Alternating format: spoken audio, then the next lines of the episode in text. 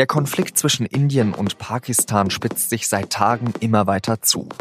Jetzt soll die pakistanische Luftwaffe zwei indische Flugzeuge abgeschossen haben. Droht ein neuer Krieg zwischen den beiden Atommächten? Das schätzt gleich der ehemalige Korrespondent in der Region Tobias Matern für uns ein. Ich bin Jean-Marie Magro und Sie hören auf den Punkt den SZ Nachrichten Podcast. Drei Kriege haben Indien und Pakistan schon um die Kaschmir-Region geführt. Und gerade tun die beiden Länder vieles dafür, dass es zu einem vierten kommt.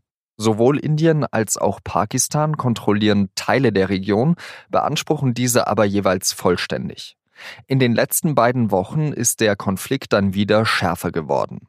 Auslöser war ein Terroranschlag im indischen Teil Kaschmirs. Mehr als 40 indische Sicherheitskräfte sind dabei getötet worden. Indien hat direkt Pakistan dafür verantwortlich gemacht, die Terroristen zu unterstützen. Pakistan weist das zurück. Als Vergeltung hat die indische Luftwaffe dafür einen Angriff auf die Lager der Terroristen geflogen, die im pakistanischen Teil von Kaschmir liegen. Die indischen Behörden sagen, dass dabei sehr viele Extremisten getötet worden seien. Pakistan wiederum sagt, dass es keine Opfer gab, dass aber Indien den pakistanischen Luftraum verletzt haben soll. An diesem Mittwoch, so sagt es ein Armeesprecher, habe die pakistanische Luftwaffe dann zwei indische Kampfflugzeuge über Kaschmir abgeschossen. Die Maschinen sollen über die Grenze geflogen sein. Ein indischer Pilot soll laut Armeeangaben gefangen genommen worden sein. Bei dem Konflikt geht es auch um zwei Länder, die beides Atommächte sind. Indien hat laut SIPRI-Institut bis zu 140 atomare Sprengköpfe, Pakistan sogar an die 150. Darüber spreche ich jetzt mit Tobias Matern. Tobias, du warst Korrespondent in der Region. Glaubst du, die beiden Länder lassen es in der Kaschmir-Region wirklich drauf ankommen? Die Mittel haben sie ja. Sie haben die Mittel dazu, das stimmt, und leider ist es auch nicht ausgeschlossen, dass sich die Lage weiter zuspitzen wird. Äh, beide Länder erheben vollständigen Anspruch auf Kaschmir. Äh, beide Länder ähm, sind nicht bereit, auch nur einen Millimeter von dieser Position abzuweichen. Äh, deswegen halte ich Kaschmir und die, die jetzige Situation, die, die brandgefährlich. Wie kannst du dir das dann erklären, dass eben aus so einem Terroranschlag ähm, so eine Eskalation folgt? Da muss man ein bisschen in die Geschichte einsteigen. Also Indien und Pakistan sind 1947 äh, entstanden, als die britischen Kolonialherren äh, Indien verlassen haben. Und die Aufteilung damals war, dass Indien ähm, alle hinduistischen Provinzen zugesprochen bekommen sollte und Pakistan sollte die neue Heimstätte für die Muslime werden. Kaschmir war von Anfang an ein besonderer Zankapfel in dieser sehr, sehr schwierigen, auch sehr, sehr blutigen Trennungsphase. Ähm, regiert von einem hinduistischen Maharaja, ähm, aber mehrheitlich bewohnt von Muslimen. Und so hat sich direkt unmittelbar nach der Unabhängigkeit Indiens und Pakistans ein ähm, militärischer Konflikt um die Region entsponnen, der bis heute anhält also 1947, da ist ja schon einige Zeit vergangen. Warum löst sich das denn nicht? Ist das sowas wie der Palästina-Konflikt äh, für diese Region? Ja, das kann man, das kann man so sagen. Man muss natürlich immer aufpassen mit mit äh, Vergleichen von von Konflikten, die die so weit auseinanderliegen. Aber grundsätzlich geht es für Indien und Pakistan darum, vollständige Kontrolle über ein Gebiet zu bekommen. Ähm, und beide Seiten sind dort nicht bereit, auch nur einen Millimeter von ihrer Position abzuweichen.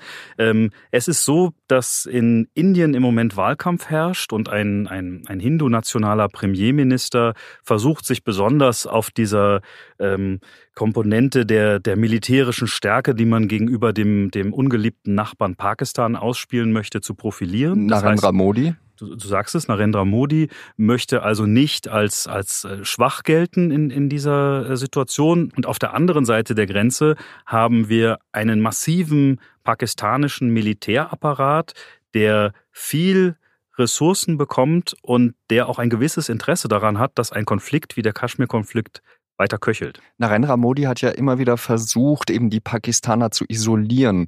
Warum ist ihm das eigentlich nicht gelungen? Pakistan hat eine strategisch relativ günstige Lage im Moment. Äh, es gibt zwei Entwicklungen, die wir über die letzten Jahre beobachten. Das eine ist, dass China sein Engagement in Pakistan vor allem wirtschaftlich massiv ausgebaut hat, Milliarden Investitionen getätigt hat äh, in, in dem Versuch, eine neue Seidenstraße zu bauen und Pakistan da eine große Rolle spielt.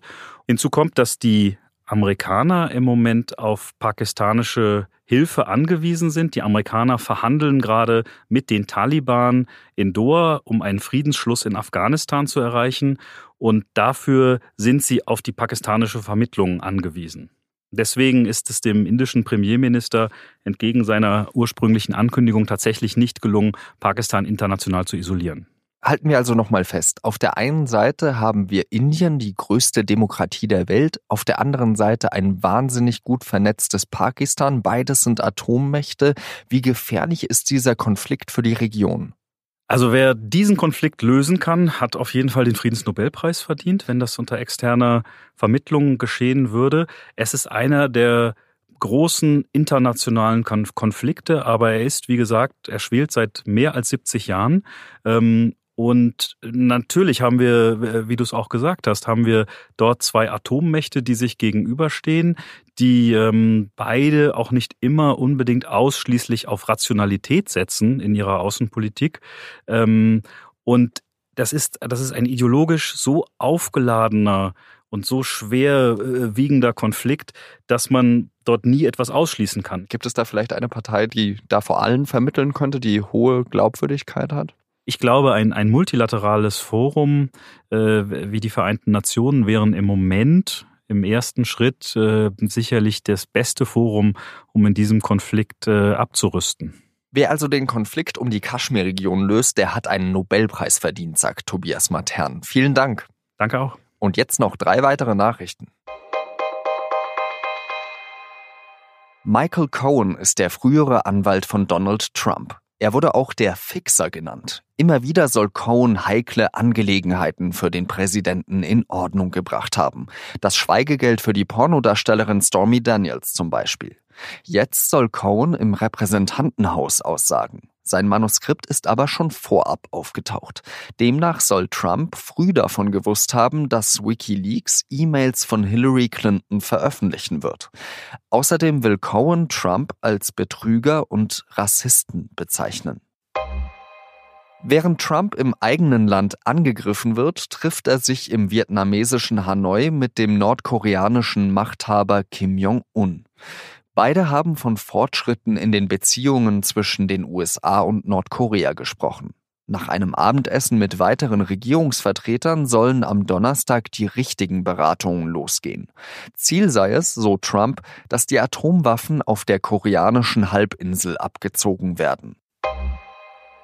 Der Wintersport hat einen neuen Dopingskandal. Am Rande der nordischen Ski-WM in Seefeld haben Ermittler Razzien durchgeführt. Das österreichische Bundeskriminalamt hat gesagt, dass bisher neun Personen festgenommen worden sind, darunter fünf Spitzensportler. Es handelt sich um zwei Österreicher, einen Kasachen und zwei Esten. In Erfurt ist außerdem ein deutscher Sportmediziner festgenommen worden. Er soll Verbindungen in den Hochleistungssport gehabt haben.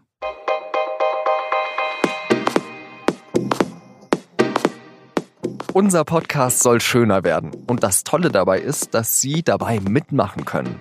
Dafür haben wir nämlich eine kleine Umfrage gestartet. Wenn Sie fünf bis zehn Minuten Zeit haben, dann können Sie uns gerne ein Feedback geben unter sz.de slash podcast minus Umfrage. Den Link dazu finden Sie auch direkt in unseren Shownotes. Für heute war's das mit Auf den Punkt. Ich empfehle Ihnen noch die neue Folge von Das Thema. Da geht es dieses Mal um Politikerinnen und Politiker, die Hassnachrichten und Drohungen erhalten haben. Vielen Dank fürs Zuhören und adieu.